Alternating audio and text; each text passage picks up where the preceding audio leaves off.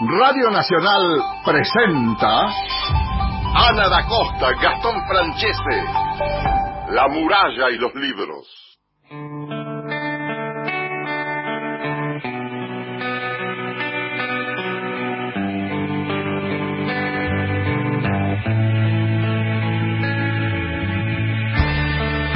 Hola, ¿cómo están? Muy buenos días a todos. Que se está despertando nuestra querida Argentina y desde aquí, desde el estudio de Nacional AM870, les vamos a hacer compañía hasta las 8 de la mañana. Mi nombre es Ana da Costa, me acompaña como cada sábado haciendo el programa de la Biblioteca Nacional Gastón Francese. ¿Cómo estás, Gastón? Hola, ¿qué tal? Hola a todos, ¿cómo están? Muy buenos, pero muy buenos días. Frío, ¿eh? 3 grados Frío, qué frío. En la ciudad de Buenos Aires, un frío tremendo. Nos van a contar ustedes cómo está el resto del país. Esperamos sus mensajes al 11 65 84 08 70 o al 0810 triple 2 o 222 0870. ¿Cómo estás, Ana? ¿A vos te parece a las cuatro y media de la mañana diciendo qué frío que hace Cristian Blanco, nuestro productor, que lo saludamos, le damos los muy buenos días. Gastón Francese también, los dos a las cuatro y media de la mañana, despertándome. Estamos preparando la trasnoche. sí. Tenemos que armar la trasnoche. En cualquier momento. A mí me dejan para la media mañana. Por eso, saludo... después de hacer la biblioteca mientras nosotros hacemos la trasnoche. ¿Cómo estás? Dale, a ver. Y saludamos a Diego Girao que nos acompaña hoy en la operación técnica. Buen día, Diego. Y sabés que les quería contar a los oyentes que me pareció una idea muy interesante. Un amigo esta semana andando en bicicleta pasó por ahí por la calle Cuchacucha, creo que era el 1700, ahora después voy a chequear bien. ¿Ahí por Ferro, por ahí? Por Flores. Ah, bien, más para atrás. Y entonces eh, me contó que alguien puso una especie de biblioteca en la puerta de su casa, igual que el oyente que nos había contado es, que es una gran idea, es una gran Es una gran idea. Y puso libros eh, para que la gente pase por ahí, por la, por la cuadra, y se lleve libros y deje otros. Eh, es una forma de compartir algo tan lindo como la lectura, los libros, y a veces hay un montón de libros que tenemos en casa repetir. A mí no, porque yo ya los di a, bibliotecas, pero eh, digo, es, es, hacer circular algo que es tan valioso. Sí, me gustaría que hoy los oyentes nos cuenten qué libros prestarían? ¿Qué libros recomendarían a otros oyentes para hacer, a ver, vamos, tratemos de hacer un intercambio virtual hoy de autores, de libros, así circula un poco la literatura en el programa de hoy a través de estos autores o títulos o libros. También circulan muchos libros en PDF y aprovecho para eh, saludar a la gente de Patronus Ediciones. Es un, un, gran, un gran proyecto lo que hicieron ellos, esta antología de cuentos Antología urgente, un sobresalto en el corazón, una punzada en la boca, que surge como una idea entre los autores y editores para eh, recaudar fondos. Me mandaron un mail, yo compré el libro, sale 350 pesos y mm, me enviaron un mail diciéndome que eh, ya llegaron a los 200 mil pesos recaudados con la antología de cuentos inéditos en menos de una semana. La antología digital editada por Patronus Ediciones incluye relatos recopilados por Gabriela Borrelli Azara, de Silvia Paraguirre, Claudia Piñeiro, Sergio Holguín, Selva Almada, Mariana Enrique, Federico Falco, Carlos Río, Vera Giaconi, Francisco Vitar, Alejandra Sina y Victoria Baigorri y el prólogo de quién es Ana de Gabriela Cabezón Cámara. Bueno, así que le mandamos un saludo muy grande a toda la gente de, de Patronos Ediciones. Me escribió Javier Roldán eh, y dice, cada colegio, cada comunidad nos está escribiendo agradeciéndoles su ayuda. Así que, eh, si él dice, creemos, estamos convencidos que de estos momentos difíciles salimos todos juntos o no sale nadie. 350 pesos cuentos inéditos y ayudamos a, muchísima gente. Y no solo eso, sino además eh, eh, el gesto solidario, el, el, colectivo, gente que se une por algo tan lindo como la literatura y dar una mano. Así es. Bueno, y hablando de literatura, esta semana estuvimos conversando con la poeta Claudia Massín, que es chaqueña y está viviendo en Córdoba. En Córdoba. Yo no sabía que estaba viviendo en Córdoba. Yo vos, eh, lo, dijiste. Claudia Massín escribió El Cuerpo, el último libro que publica, y lo publica justo en la pandemia, con lo difícil que es publicar poesía por las dificultades que circule. La poesía tiene una gran, un gran problema de mercado editorial. Ah, sí, pero me, gusta lo que contó de las editoriales, porque hay en Córdoba hay muchas editoriales independientes con con gran difusión dentro de la provincia y con grandes vínculos con otras provincias en, la, en el tema de distribución. Así es, y, vos hablaste de una, ella creo que es, ¿no? Claudia la que habla de, la librería de Córdoba, esta que lo va a contar en la nota, lo dejamos para para que ustedes lo, vean. Pero bueno, nada, estuvimos charlando con ella, estuvimos repasando su obra eh, y su trabajo y su poesía. Así es, hicimos un recorrido por, por el cuerpo, como decías vos, eh, Gastón, eh, es el, último trabajo de Claudia, pero también hicimos como una breve recorrida por, por toda su obra. Así es, tocamos algunos de los puntos nucleares de, de su obra, pero bueno, empezamos con la pandemia. Vamos a ver qué nos dice. Y estamos en comunicación esta vez con Claudia Macín para hablar sobre su obra. Ahora, Claudia, un placer enorme hablar con vos. ¿Cómo estás? Hola, Ana, ¿cómo estás? Estamos con tu libro, con el cuerpo, pero también vamos a hacer un, recorrido por tu obra y yo quiero tomar uno de tus poemas que se llama All That Jazz.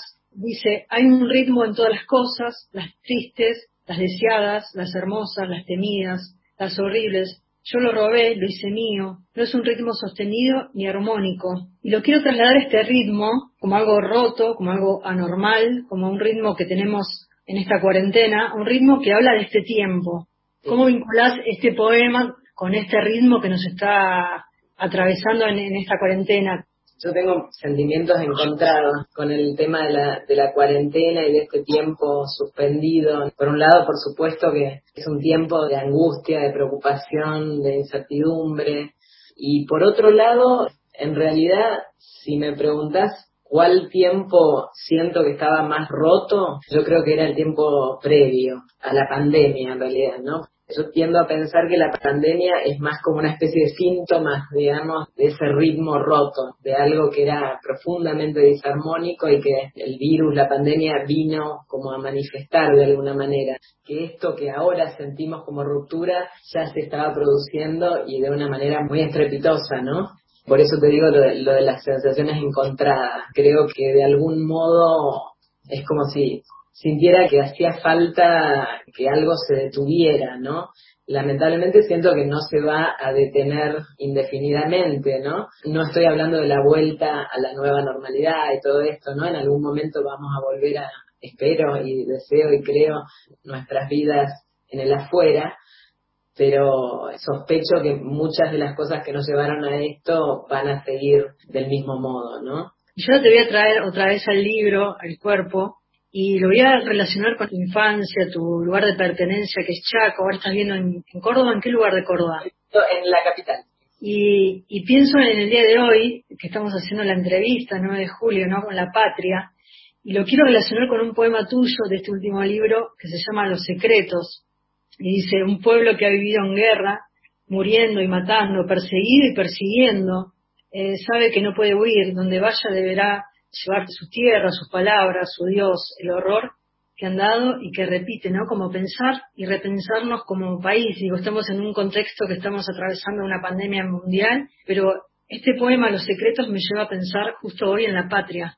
Sí, ¿no? La idea de, de comunidad, que vuelvo a esta cuestión de, de la pandemia como de algún modo nos ha devuelto como algún sentido de pertenencia o de comunidad, ¿no? De pertenecer a un colectivo, que en realidad, bueno, creo, yo digo, nos ha devuelto porque creo que nunca dejamos de serlo, ¿no? O sea, y eso creo que es una de las cuestiones que más aparecen en mi poesía, ¿no? La manera en que nos afectamos unos a otros, digamos, o unes a otros, como es imposible que un acto propio no reverbere en un otro y eso a su vez genere efectos, ¿no? En, las vidas de, cada uno, ¿no? O sea, esto ahora se ve de una manera, digamos, bastante cruenta mediante la vida de un contagio, ¿no? Pero yo tiendo a pensar que, esta interdependencia es constitutiva, ¿no? Que eh, siempre ha sido así y siempre seguirá siendo así, ¿no? Y que, bueno, podemos olvidarlo y de hecho lo olvidamos constantemente, creo, ¿no? hasta que por ahí una situación como esta nos lo recuerda, ¿no? De una manera medio traumática. Pero bueno, creo que, que la idea de patria tiene que ver un poco con esto, ¿no? O sea, con la idea de comunidad, de ser parte de un colectivo, de ser más que, que un individuo, ¿no? Que esta idea como capitalista, neoliberal del, individuo que logra las, las cosas por sí mismo, ¿no? Y que construye su propio destino y todas estas estas pavadas realmente, ¿no? Que, que bueno, se, se, revela día a día que, que las cosas no funcionan de esta manera, ¿no? Y que esto es un, un discurso, un discurso muy eficiente, muy efectivo, ¿no? Que muy convincente, pero no tiene un correlato en la realidad, ¿no? La realidad, este, somos eh, eh, los unos con los otros, ¿no? Los que eh, los que para bien o para mal construimos o destruimos, ¿no? O, nos ayudamos o nos dañamos, digamos, pero, pero no es sin el otro. Eh, esa sería más o menos mi idea de, de patria, ¿no? Claudia, voy a sumarme con otro poema tuyo del cuerpo interior, y en este caso yo voy a citar El esplendor en la hierba. ¿Por qué? Porque me parece que ahí entramos también en un tema nuclear de tu poesía y que es, las palabras que digamos a partir de ahora servirán únicamente para hacer que el pasado siga sucediendo en el hermoso relato sin fin y sin comienzo, en el que nunca nada pasa salvo el relato mismo de quienes no deberían haber sobrevivido a una violencia, a una belleza semejante. Y lo voy a poner en serie con el epígrafe de tu libro Geología, que tiene que de Bachelard y que dice toda nuestra infancia debe ser imaginada de nuevo no recordada, imaginada, recreada. Y me parece que la infancia, este chaco, esto que siempre está latiendo en tu poesía, que vuelve y que vuelve de distintos modos, recreándose, es algo nuclear en tu poesía. Te pido una reflexión sobre eso. Sí, sí, me, parece que está, muy muy bien la, la, asociación que hiciste ahí, ¿no? Porque me parece que tiene, tiene mucho que ver lo que dice ese poema con algo de lo que de lo que plantea Bachelard, ¿no? Esta idea de que la poesía fundamentalmente lo que hace es la literatura en general, ¿no? Pero yo creo que la poesía en particular lo que hace es reimaginar, ¿no? Incluso cuando está contando lo efectivamente sucedido, como si en realidad eh, para la poesía o para la literatura no existiera lo efectivamente sucedido, sino el relato ¿no? que construimos, ese relato que nos contamos y le contamos a los otros y que a su vez, bueno, la escritura también ofrece esa posibilidad, ¿no? La de variar ese relato, ¿no? Introducir como sutiles o no tan sutiles variaciones, ¿no? En esa historia que, que nos contamos y les contamos a los demás. De alguna manera eh, transformar ese pasado.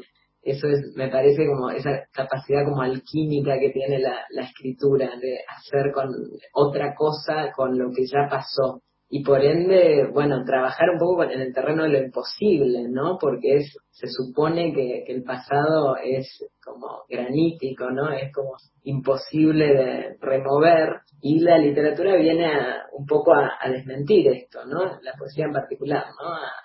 A, decirnos, no, la, la, historia se puede cambiar, ¿no? Tanto hacia atrás como, como hacia adelante, ¿no? Tanto, para mí, yo, yo siempre lo pienso como que la, la, la poesía a mí lo que me ofreció es, más que respuestas, es muchas preguntas y sobre todo una, que es como un gigantesco y si, o sea, y si hubiera sido de otra manera, y si pudiera ser de otra manera en el futuro, como un, un condicional, ¿no? Una, una posibilidad. Y las infinitas ramificaciones que esa idea nos trae, ¿no? Hay en, en la escritura poética una posibilidad de transformar lo que ya sucedió y también eso se proyecta hacia el futuro, ¿no? Porque eso también nos permite pensar que, el futuro no está dado, ¿no? Más allá de, que empecé esta entrevista con, una mirada un, poco pesimista quizás, ¿no? En relación a, qué va a pasar después de la pandemia y demás. Pero en realidad lo que pienso es que que no puede saberse, ¿no? Y que siempre hay como algún elemento que tiene que ver con lo, con lo anómalo, con lo inesperado, ¿no? que puede irrumpir y transformar las cosas. ¿no?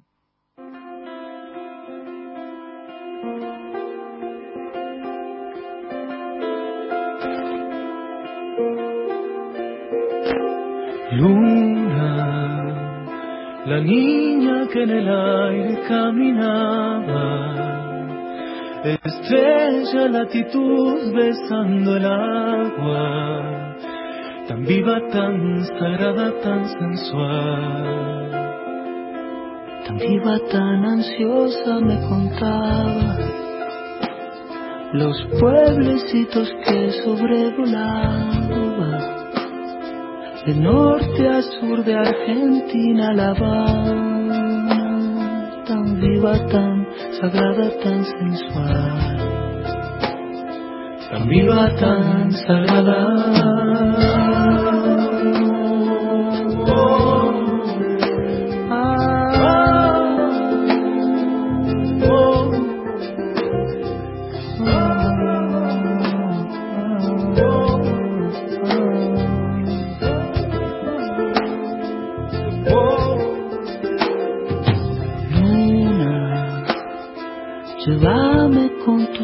De distancia al desandar el tiempo de la infancia de Santa Rosa hasta la libertad. De Santa Rosa hasta la cruz del alba los pueblecitos que sus pies besaban de norte al sur del hielo a la sabana tan viva, tan sagrada, tan sensual, tan viva, tan sagrada.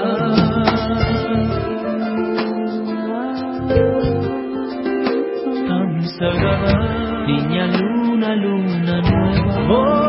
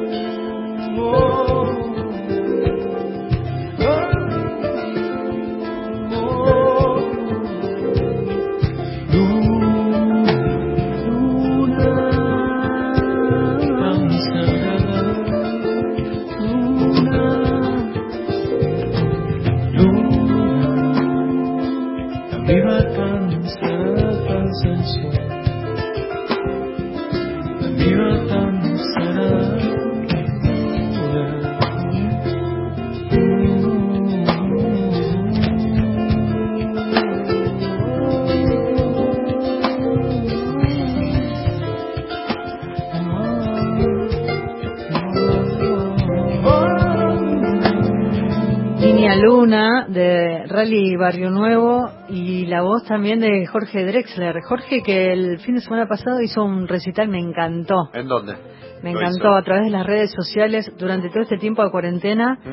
Eh, dice que fue un tiempo para adentro, para pensar, por eso no hizo ningún vivo de Instagram ni, ni a través de Facebook eh, Live.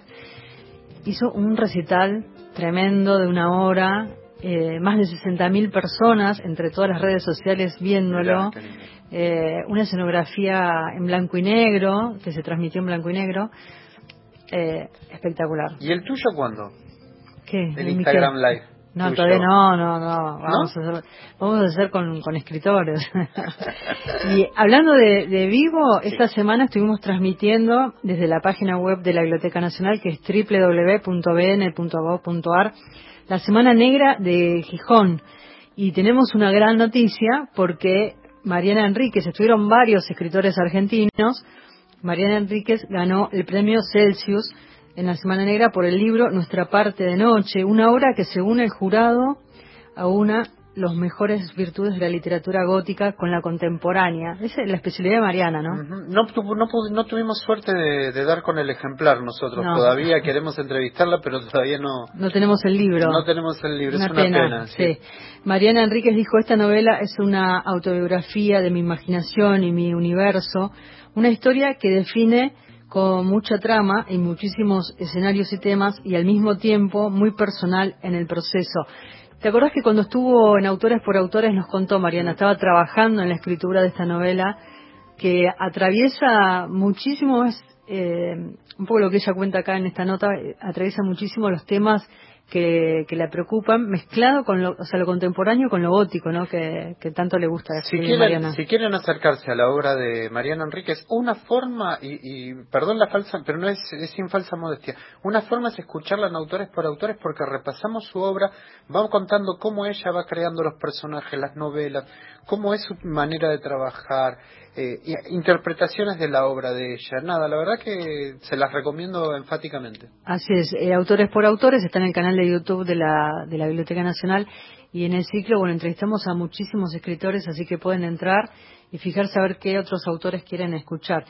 Eh, hablando de la Semana Negra de Gijón, continúa y hoy sábado, si ustedes quieren eh, ingresar a la página de la Biblioteca Nacional, a las 5 de la tarde. ¿Qué tenemos? La tenemos a, a Dolores Reyes, Mm. que va a presentar su novela Come Tierra, que recién estábamos hablando mientras escuchábamos la canción. Le decía a Gastón que mm, la empecé a leer, pensé que eh, eh, esos libros que uno agarra a la noche para decir, bueno, leo un par de páginas y ya me duermo. Bueno, leí como 40 páginas, me, me, me súper atrapó, el sábado que viene te lo traigo. No lo cuentes. No, no lo voy a contar. y la vamos a entrevistar a Dolores Reyes, así que hoy es una buena oportunidad a las 5 de la tarde para escucharla. Y ya que hablaste de premios, también hay que mencionar al premio Rivera Duar, eh, Duero, ¿no? De Sí, Páginas porque- de Espuma. Sí, porque hay otro argentino nuestro que vive en, en Madrid, Marcelo Luján, ganó el premio eh, de cuento con la editorial esta que decías Página de Espuma, 50.000 euros ganó. El premio lo fallaron en febrero, pero se entregó ahora. Eh, la obra es La Claridad, eh, que Páginas de Espuma va a publicar el 15 de julio. ¿Cuándo es 15 de julio? Hoy es... eh, Estamos a 11 hoy. no, a, do- a 11. ¿no? 11, creo Hoy a 11, 11. sí, 11.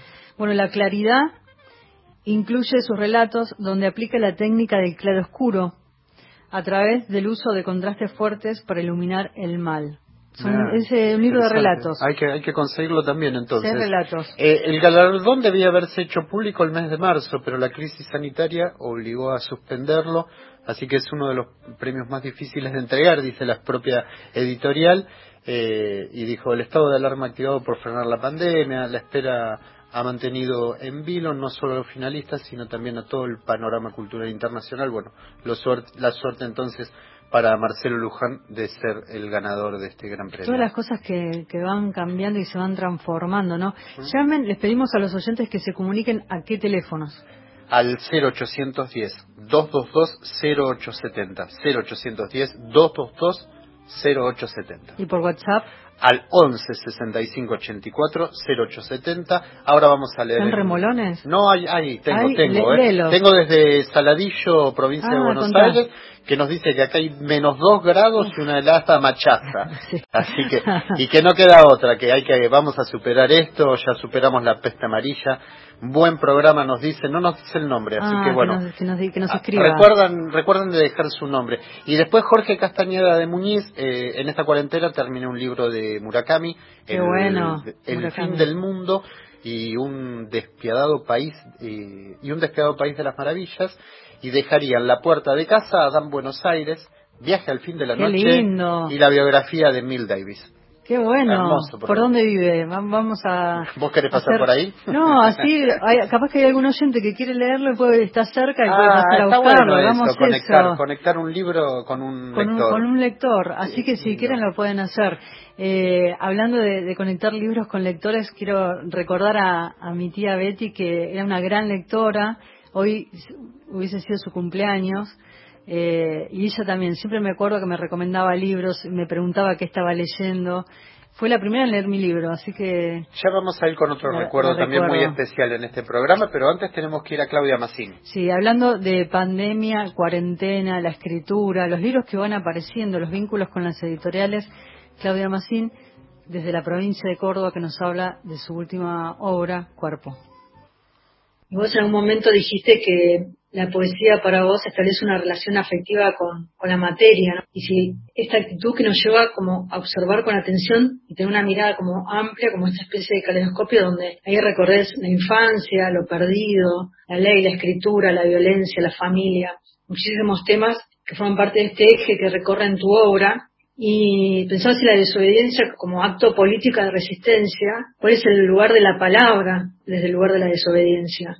Bueno, yo, creo que, es un lugar central, ¿no? Porque estamos hechos de palabras, ¿no? Somos básicamente cuerpos construidos a través de las palabras de los demás que, las hemos vuelto propias, pero bueno, somos básicamente eso, discurso. Yo creo que el discurso poético tiene mucho que ver con este movimiento de torcer, de subvertir este discurso que nos vino dado, digamos lo llamo, bueno, como, lo llama el, psicoanálisis, ¿no? El, discurso del AM, ese discurso, ¿no? Donde cada cosa va en su lugar y, hay determinados mandatos y hay determinadas eh, condiciones preestablecidas de acuerdo, no sé, a nuestro lugar de nacimiento, a nuestro género, a nuestra condición social, lo que se espera de nosotros en función de cada una de estas cosas, nos es dado a través del discurso de los demás. Y la poesía, según yo la veo, lo que hace es quebrar con eso, ¿no? O al menos intentarlo, digamos, ¿no? En el mejor de los casos lo logran quebrar con, con esta idea de que existe algo así como lo dado, lo normal, porque de hecho hace cosas extrañas con el lenguaje mismo, ¿no? Ese lenguaje que, que usamos más como herramienta o como, o como modo de domesticación, digamos, herramienta de adaptación, de repente se transforma o puede transformarse en una herramienta de todo lo contrario, ¿no? La voz de, de, una resistencia a lo dado, ¿no? Una voz que nos dice, no, las cosas no tienen por qué ser así, podrían ser de otra manera, es una convención y creo que esa es la, para mí la particularidad del curso poético, ¿no? Su, capacidad de revelarse, de quebrar, no siempre desde la forma, ¿no? O sea, yo, por ejemplo, en, mi poesía no, no, tengo rupturas sintácticas, por ejemplo, muy, muy marcadas, siempre se suele pensar que la poesía rompe desde ahí. Básicamente la, la forma principal en la que rompe es quebrando el lenguaje, ¿no? A veces sí, pero a mí me parece que también desde el campo del sentido la poesía quiebra, ¿no? Y yo apuesto más quizás ahí, a que lo que se dice en los textos va como a contramano, ¿no? Contraviniendo los sentidos imperantes, el sentido común, digamos, ¿no? Claudia, me gustaría antes una breve reflexión tuya con respecto a que el cuerpo interior sale en la pandemia. De si es difícil publicar por poesía, por editoriales, por la falta de apoyo, por este país tan poco federal, esta cabeza de Goliat, como diría Ezequiel Martínez Estrada. ¿Cómo fue esa experiencia de publicar en este momento con todas las dificultades que tiene? Sí, bueno, yo siempre digo en ese sentido que yo fui muy afortunada con el tema de la edición, ¿no? Los poetas, las poetas en general tenemos grandes dificultades a la hora de editar. De hecho, casi todos nosotros, o sea, el primer libro es un libro cuya edición pagamos de nuestro propio bolsillo, digamos, yo no soy la excepción, mi primer libro de Bizarría lo edité así. Después tuve la suerte de que eh, ya el segundo libro me lo pidiera una editorial, el tercer libro tuviera un premio en España y a partir de ahí se facilitó, digamos, de alguna manera el, el tema de la edición. Para mí, que este libro, que el cuerpo haya sido editado acá en Córdoba, es es hermoso, realmente. Tengo otros libros editados, eh, antologías y, un libro que se llama El Verano, editados en Resistencia, ¿no? editoriales de Chaco, y, me parece sumamente necesario, ¿no? Lo que vos decís, esto de poder descentralizar un poco, ¿no? Viviendo en, en Buenos Aires durante cerca de 30 años, o sea, a mí me resultaba más difícil salvo por la existencia de Internet, digamos, acceder a la poesía de un poeta, no sé, cordobés o puntano o sanjuanino o santacruceño, que a la poesía de un poeta español, digamos, ¿no? O sea, es, es como una locura, ¿no? Eh, o incluso con Latinoamérica, ¿no? Es más difícil conseguir un poeta, un libro de un poeta no sé, mexicano o, boliviano o peruano que de un poeta norteamericano, digamos, ¿no? Bueno, yo creo que sería maravilloso que eso empiece a cambiar, ¿no? Por eso, bueno, me parece que la, apuesta que hizo, esta es una editorial muy particular, ¿no? Portaculturas es además una librería muy hermosa que, que hay acá en el centro de Córdoba, que apuesta a ediciones muy, muy, muy cuidadas, ¿no? Como que los libros son además objetos muy hermosos, ¿no? En este caso tienen ilustraciones de un ilustrador brasilero, Sí, eso te iba a preguntar, ¿no? Por tenemos muchos oyentes de Córdoba, que le mandamos un beso a todos, que nos siguen, tienen la oportunidad de tener la Claudia ahí, en su provincia, pero te quería hablar justo de eso, de la ilustración, es bellísima. Sí, sí, realmente son, son hermosas las, las ilustraciones y yo tengo que confesar que cuando eh, Javier Folco, el, editor de, de Portaculturas, me propuso editar este libro con ilustraciones, yo tuve cierta, este, bueno, ciertas dudas, ¿no? Porque pensaba, bueno, eh, este, o sea, porque no íbamos a trabajar con el, ilustrador, iba a ser extranjero, ¿no? Porque esta es la política de la editorial, cuando es un, autor nacional, eh, el ilustrador es extranjero y viceversa, ¿no? Entonces no trabajan en conjunto, digamos, ¿no? Y este, ni siquiera online, digamos, ¿no? O sea, cada cual hace su trabajo, digamos, y después se ve qué pasa ahí, ¿no? Y en este caso pasó algo milagroso, ¿no? Que, que fue que yo vi esos, esas ilustraciones y dije, sí, o sea, los leyó, leyó los poemas, ¿no? O sea, los leyó en serio, quiero decir, ¿no? O sea, eh, esto, esto, esto, estas ilustraciones son una lectura de estos poemas, no son, no, no graficó simplemente, ¿no? Lo que, lo que el poema ya decía, sino que eh, hizo su propia, este, eh, mostró su propia lectura en esa ilustración, ¿no? Y bueno, eso es. Eh, Maravilloso, realmente, el cuerpo interior. Y mm, quiero cerrar con, con, uno de tus poemas, hablando de la palabra y la escritura, que nos quedó, me quedó por lo menos pendiente a mí. Todas las cosas hermosas al principio son palabras, ese es uno de tus poemas y en otro decís no existe el lenguaje deslumbrante, existen las palabras como piedritas desprendidas de un volcán que se extinguió, ¿no? Las palabras, el significado de las palabras, y si puedo decir brevemente, si nos quedamos ya cortos de tiempo, pero eh, que significa la, poesía y la palabra en este vínculo, ¿no? Gracias Claudia por esta entrevista. Bueno, muchísimas gracias a ustedes, muy hermosa entrevista y bueno, gracias por la, por la lectura. Gracias, es un placer enorme. Gracias, una...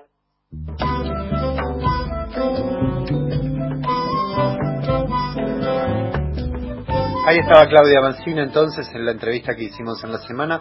Ya vamos a, pasarle a todos la, entrevista completa, estamos trabajando en eso. Ya. Así es, sí, sí, sí. Vamos a ver si en breve la, podemos escuchar completa en el canal de YouTube de la Biblioteca Nacional, donde hay muchísimo, pero muchísimo contenido. Eh, estoy esperando que los oyentes saquen la manito. Hace un frío. Hace un frío, les cuesta escribir todo. ¿eh? a ver si nos escriben, nos llaman, nos cuentan cuántos grados hacen, dónde están, qué están haciendo y a ver si podemos hacer este servicio solidario desde la radio, este, estos libros para los lectores, a ver si los hacemos circular, a ver si nos vamos despertando en este sábado. ¿Sale solo hoy o no? Eh, sí, va a, estar, va a, estar, lindo. Eh, 11 65 84 0870 o por teléfono, saben que aún nos gusta escuchar su voz. No llamó nadie hoy, a ver si alguien llama. 0810 222 0870. Vamos a, la tanda, la música, y hasta las 8 les vamos a hacer compañía por Nacional AM870 en Duplex con Nacional Folclórica, haciendo la muralla y los libros, el programa de la Biblioteca Nacional. Llamen. La muralla y los libros, con Ana da Costa y Gastón Francese. 100 años, en 100 días. 27 de agosto. Día Nacional de la Radio. Estela Montes y Pedro Aníbal Mancilla. Modarte en la noche. Radio del Plata. Década del 80. Logre que su oído le quede agradecido. Sintonice Radio del Plata. La mayor permanencia de música con estilo en el viento, modarte en la noche. La mayor organización sastreril al servicio del hombre elegante se complace hoy en presentar Modarte en la noche, tu show nocturno exclusivo. Faltan 47 días. Radio Nacional la radio pública. Próximo programa, Crisis en el Aire. Ahora, nacional, en todo el país. 7 de la mañana, 35 minutos. Para prevenir el coronavirus es importante ventilar a diario todos los ambientes de tu casa. Conoce este y todos los cuidados preventivos en www.argentina.gov.ar. Argentina Unida, Ministerio de Salud, Argentina Presidencia. 70 años de la creación de las dos carátulas. 1950-2020. Ni siquiera vine a buscarte. Mentí. Seleccionamos de nuestro catálogo los grandes títulos de las dos carátulas para festejar con nuestros oyentes sus 70 jóvenes años. ¿Por qué? Porque yo ahora, por mi desgracia, estoy viva. Vestir al desnudo de Luigi Pirandello. ¿Quieres condenarme a hacer lo que yo quise matar? Con la actuación de la primera actriz, Susana Rinaldi, y un elenco de primeros actores. Pero yo puedo remediar todo eso. No, no. Producción y dirección Nora Massi. Domingo, 22.30 por Nacional, la radio pública. Continuamos en La muralla y los libros.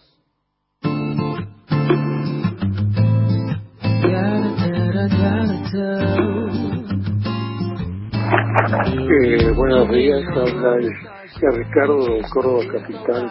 Quería recomendarle a los distinguidos oyentes de La muralla y los libros el texto del libro Putas y Guerrilleras de Miriam Lewin y Olga Weinroth que habla sobre la represión clandestina en las cárceles en la época de la dictadura militar.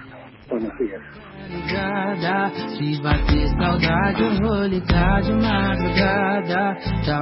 Ahí nos están llamando a qué teléfono. Al 0810-222-0870 o por WhatsApp como Marcelo Villa Ballester que eh, no nos agradece por el programa y dice que estuvo leyendo a Emerson. Qué bueno, vamos a la música y luego se viene la sección de poesía. Se viene el, primero la lectura de un oyente porque no va a leer poesía. Esta vez Ah. eh, viene un texto distinto. Ah, Ya qué es bueno. una sorpresa que tenemos. Ah, qué lindo, bueno, me gustan las sorpresas. Vamos a la música y ya continuamos.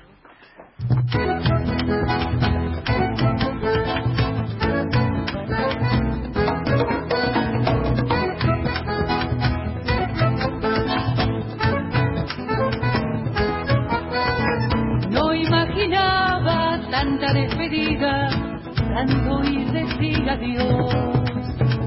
Juro que nunca existirá en la vida esa palabra entre las dos. Tarde o temprano volveré yo a verte, yo veré de verte al fin. Así de alegre, así mismo de fuerte, así que no llores por mí.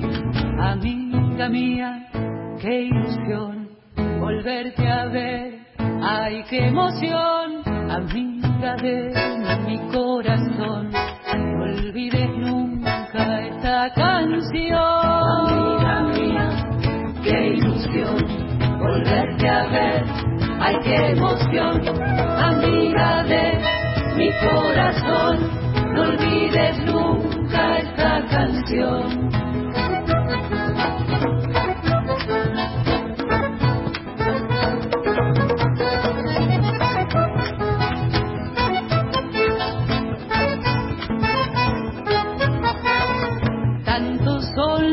Caminos por los que habrá que andar, pero siempre el destino nos llevará al gran reencuentro de verdad. Por eso es que hasta pronto siempre suelo decir, y aunque parezca tonto, feliz me siento al despedirme así de ti. Mía, qué ilusión volverte a ver, ay qué emoción, amiga de mi corazón. No olvides nunca esta canción. qué ilusión volverte a ver, ay qué emoción, amiga de mi corazón. No olvides nunca esta canción.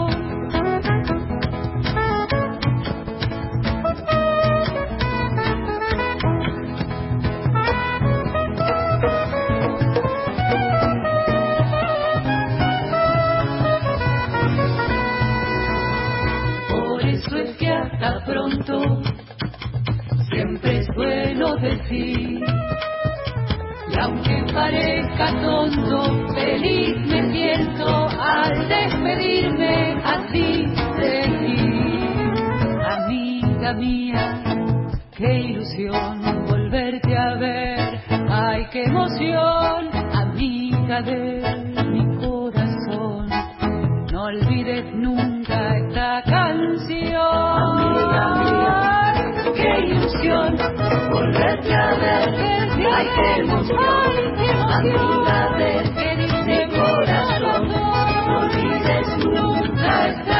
de. Veré de verte, Susana Radcliffe. Y quise pasar esta canción porque hoy es el Día Nacional, nos contaba recién Cristian, del bandoneón. Eh, hace 14 años se declaró por ley el 11 de julio como el Día Nacional del Bandoneón en homenaje al nacimiento de Aníbal Troilo y me, me gustaba esta idea que fuese una mujer ¿no? que tocaba el bandoneón. Me Así parece que excelente, her- hermosa y a- aparte un instrumento tan tan, nuestro de sí. alguna manera que no- a ver no, no se eh, fabrica más, se fabricó en Europa, pero tan nuestro, tan tan integrado a la, a la cultura popular argentina. Así es, y además un, un instrumento tan identificado también con lo masculino, ¿no? Porque los hombres son los que tocan el bandoneón, por eso quería mm, eh, Porque claro, compartirlo en la... porque la el tango quedó muy tango. marcado en lo, en, lo, en, lo, en lo masculino, que de hecho ahora todo este movimiento por tratar de hacer un tango hembra, en el buen sentido lo digo, ¿no? Eh, de, de- de disputar esa hegemonía al, al, al hombre. Bueno, Florencio Bertali, que es compañera nuestra de la Biblioteca Nacional, que es investigadora, historiadora, docente, tiene la, la- el grupo que se llama La Runfla. Claro, exactamente, exactamente.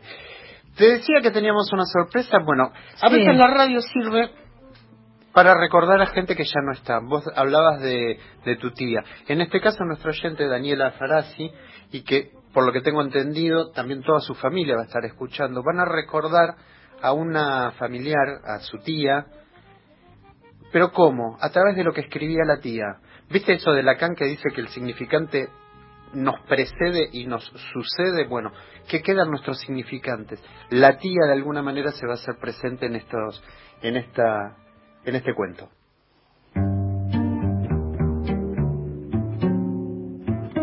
Hola Ana y Gastón, soy Daniela de Banfield y quería compartir con ustedes un cuento que escribió mi tía. Eh, en unos pocos días se cumple un año de, su partida. Eh, entonces, en una forma de, de homenaje y de mostrarles a todos lo, lo lindo que ella escribía, eh, quería leérselos y compartirlo con ustedes. Gracias.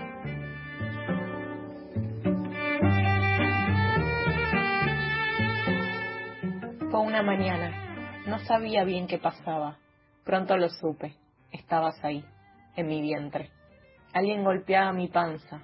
Alguien latía con fuerza. Alguien clamaba por vida. Alguien cambiaba mi vida. Alguien crecía conmigo. Hasta que un hermoso día de sol, ese alguien quiso mirarme. Juntar nuestras manos, nuestros corazones, sentir la tibieza de nuestras pieles, sentir el amor más grande e infinito que podríamos sentir. Y ese alguien ya estaba aquí, cobijada en mis manos, entre mis brazos, sin entender quién era, sin saber dónde estaba, ni qué pasaba. Ese alguien, hija del alma, eras tú. Mi primera experiencia, mi primer amorcito, mi primer sentir la vida con fuerza, con coraje. Porque ahora éramos dos, y ahora a caminar juntas, a vivir con intensidad la maravillosa locura de ser tu mamá.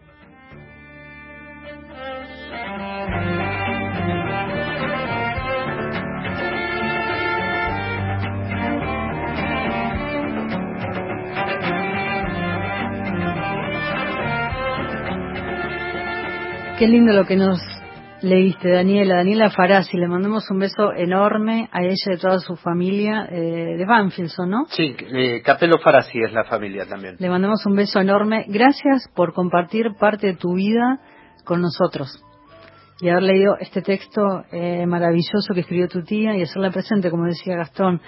Eh, así que muchísimas gracias. Un beso para todos. Vamos, abrimos la sección de poesía. Eh, me así gusta. lo traemos al Rafa con sus literaturas intervenidas. Sí, hacía mucho que no lo escuchábamos al Rafa. A ver, ¿con qué, no, qué nos trae hoy?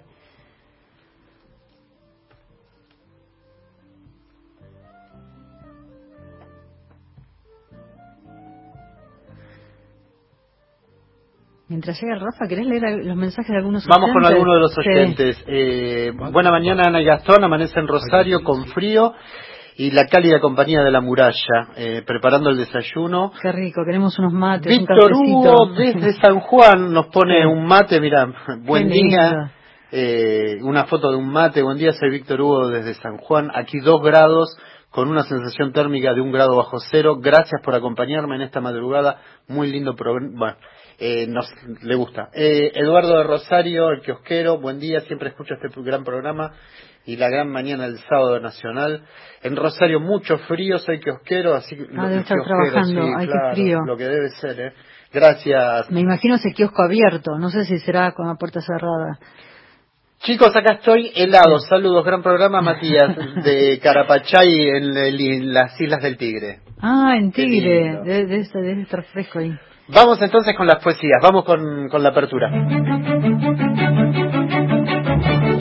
Alfonsina Storni. Siempre estás como ausente de la tarde. Raúl González Muñoz. Yo, yo, Enrique Banks. Alexandra yo, nada. Hilario. Emprendió la conquista general de los reinos de Irlanda. Se dice que la víspera de su muerte recibió este saludo de Touch, rey de Dublín. Que tus ejércitos militen el oro y la tempestad, Magnus Barford. Que mañana en los campos de mi reino sea feliz tu batalla. Que tus manos de rey tejan terribles la tela de la espada. Que sean alimento del cisne rojo los que se oponen a tu espada. Que te sacien de gloria tus muchos dioses, que te sacien de sangre.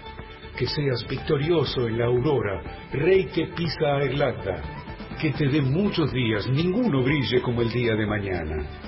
Porque ese día será el último, te lo juro, Rey Magnus. Porque antes que se borre su luz, te venceré y te borraré, Magnus Barford.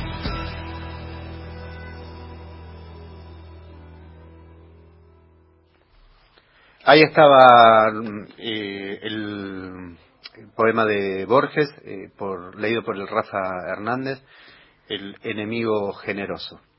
Me gustaría, sé que me gustaría escucharlo de vuelta. Dale, vamos a escucharlo de Porque vuelta. se nos mezcló con la cortina. Me gustaría volver a escuchar a- al Rafa Hernández leyendo a- al maestro Borges, que fue director de la Biblioteca Nacional durante 18 años, que hoy está el Centro Internacional Borges, que, que lo dirige mm, Germán Álvarez, Laura Rosato, un gran trabajo de investigación que forma parte de la Biblioteca Nacional en el anexo sur, que está en la calle México, y, y Borges, tan- que tanto significa para nuestro país y para el mundo. El enemigo generoso, así se llama el... Ahora sí, lo escuchamos al Rafa Hernández.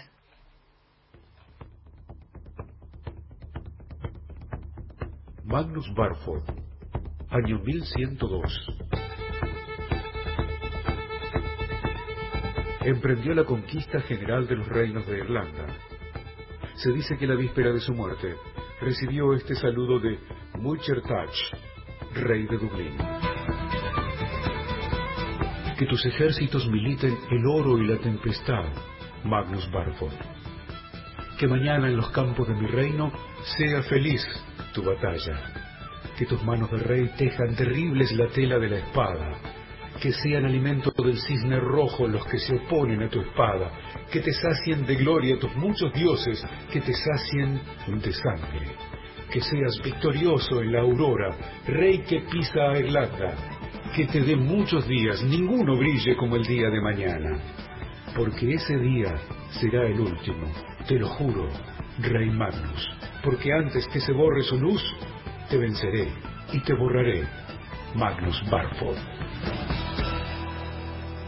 Ahí está, qué Ahora sí. brillante, el Rafa Hernández, gracias Rafa, gracias, gracias por ser parte de la muralla de los libros, nos prepara estos materiales, estos audios, estos textos leídos con, con, con esa voz tan potente del Rafa Hernández.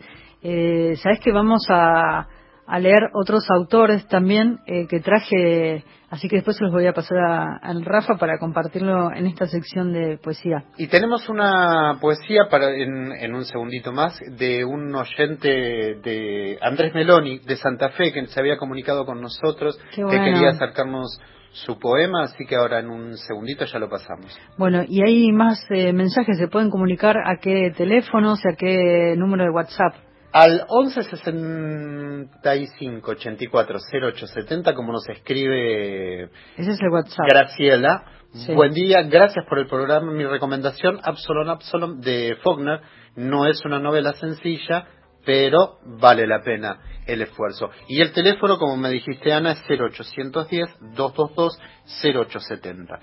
A ver si nos llaman y nos cuentan si tienen algún libro que recomendar, algún libro que le quieren re regalar a algún lector que esté cerca, tal vez podemos hacer esta, este vínculo. Les quiero contar que La nave de los sueños continúa Ajá. todos los martes a las 19 horas con una programación espectacular del mes de ¿Qué julio. tiene? El próximo martes a las 19 horas ustedes entran al canal de YouTube de la biblioteca a las 19 y ahí se va a realizar primero la charla con Fernando Spinner, que es su director. Daniela Pereira Fernando hablan sobre La Boya. Me encanta esa película. Spinner, Spinner lo trajiste, ¿no? La muralla, me parece. Sí, que hablaron Spinner de la boya o no. Sí, hablamos muchas veces de su obra, eh, porque se proyectó en la Biblioteca Nacional en, el- en un- varios ciclos de La nave de los sueños, pero esta película me encanta porque habla de, de su padre, su padre que, que fue escritor, poeta, y habla de Villa Gesell. La película se Ah, proyectó muchas esa. veces en Villa Gesell, en el bosque. ¿Sabes qué lindo las noches de verano con una pantalla y ver la película que tiene que ver con el pueblo, con el lugar? Le cuento a, a nuestros oyentes, yo no me engancho mucho con el cine. Osvaldo Gamba, eh, que estaba con, con Ana en, en la otra parte de la muralla, y, y Ana son los, los, los, eh, enamorados del cine, entonces Sí. esa parte era de ellos Sí. y yo me podía ahorrar tranquilo. Pero la, la Boya Sí, se las recomiendo, se las recomiendo. No se pierdan esta peli. Va a estar eh, primero la charla de Daniela Pereira con, con Fernando Spinner y después de la charla va a aparecer el link para que vean la película. Y les decía de esta programación de lujo porque el 21 de julio se va a proyectar Vuelo Nocturno de Nicolás Herzog, que es una película que también que, que me encanta porque eh, a partir de una serie de grabaciones de audio que estaban entre Antoine de Saint-Exupéry, Sí, que le envió a Jean Renoir Ujú. en 1941. Bueno, estas conversaciones son el punto de partida de esta película que aborda parte del periodo en el que mm, el escritor y aviador francés vivió en la Argentina, en Entre Ríos. Así es. Así que hay- les recomiendo también esa peli que va a ser el 21 de julio y el 28 cerramos el mes con Salvadora de Diana Rosenfeld que está basada en la vida de Salvadora Medina Onrubia, la poeta y escritora. Vamos con nuestro oyente, vamos a Sí. escuchar a Andrés Meloni entonces que nos acercó su poema, lo escuchamos. ¿Me quieres, amor? ¿Me quieres? Sí, para toda la vida. Y era yo quien preguntaba, siempre soñando una espina, siempre rondando una duda, siempre imaginando heridas. ¿Me quieres, amor? ¿Me quieres? Sí, para toda la vida. Tardes, madrugadas, noches, mañanas y mediodías, en el balcón, en la calle, en el sueño, en la vigilia, siempre, siempre preguntando, corazón, si me querías. Y de pronto, no sé cómo, sin una razón precisa, mi voz amarga y cansada se fue quedando dormida. Y cayó sobre mi alma una lluvia dulce y fina que se fue cristalizando en nieve delgada y fría. Y ya no pregunté más, corazón, si me querías. Ahora, ahora eres tú quien se queja, quien pregunta y quien suspira. ¿Me quieres, amor? ¿Me quieres? Me dices con voz dolida y yo, de la misma forma con que tú me respondías, escondiendo la verdad, debajo de la mentira, te digo ausente y lejano. Sí, para toda la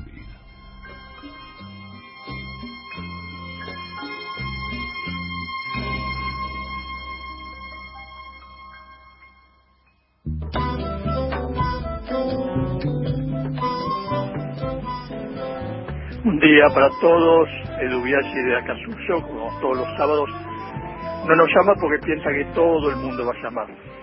Recomiendo las notas de prensa de García Márquez, de Sudamericana, más de 200, eh, pero salieron después en tomo 1 y tomo 2. Eh, joyas periodísticas con un humor y una ironía increíble de Gabo. Y los cuentos también, que mucha gente los... Hola, buenos días. Habla Raúl de Rosario. Estoy siguiendo su interesante programa. Es la primera vez que lo sintonizo. Este, y bien, me gustaría saber eh, cómo se llama cómo se llama el tema este que se hacía mención a la luna que salió anteriormente.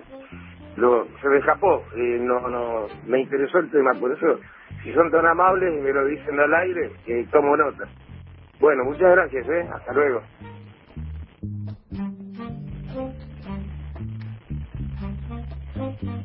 Hola, buenos días. Mi nombre es Mónica Capelo. Soy la mamá de Daniela Farasi, que recién leyó un texto escrito por mi hermana Nora Capelo, recordándola, pues como bien dijo ella, el 14 se cumple un año de su partida. Perdón, estoy muy emocionada por la alegría que Ay, qué lástima que se cortó. 30 segundos tienen para, para dejarnos mensajes. Le mandamos un beso enorme a todos los que se comunicaron. Y le digo al oyente que nos preguntaba por la canción Niña Luna de Rally Barrio Nuevo junto a Jorge Drexler. Y gracias a la familia de Daniela que nos escribe, que nos, que nos llamó también. Acá está Janina que dice que quería agradecerle a, a, a su prima Daniela por recordar a, la a su madre, Mona Martín, así firmaba sus cuentos, con una de las cosas que más amaba que era escribir y leer. La del cuento soy yo y seguiremos juntos. Es ella la que le, le, la del escrito, ¿no? Qué lindo. Y seguiremos juntas siempre más allá de cosas. Bueno, un beso gracias. Beso, beso para todos ustedes. Gracias a todos los oyentes y si tienen eh, textos escritos, Siempre poemas, ensayos, lo que quieran, nos llaman y nos escriben. La muralla de los libros arroba gmail.com. Le quiero agradecer a María Mancilla que nos envía cuerpo, anfibia, papel. El próximo sábado quiero hablar de este libro. Bueno. Eh, los textos, los textos, sí, eh, escrito antes de, de- de toda la cuarentena, de la pandemia, cuerpo, anfibia, papel.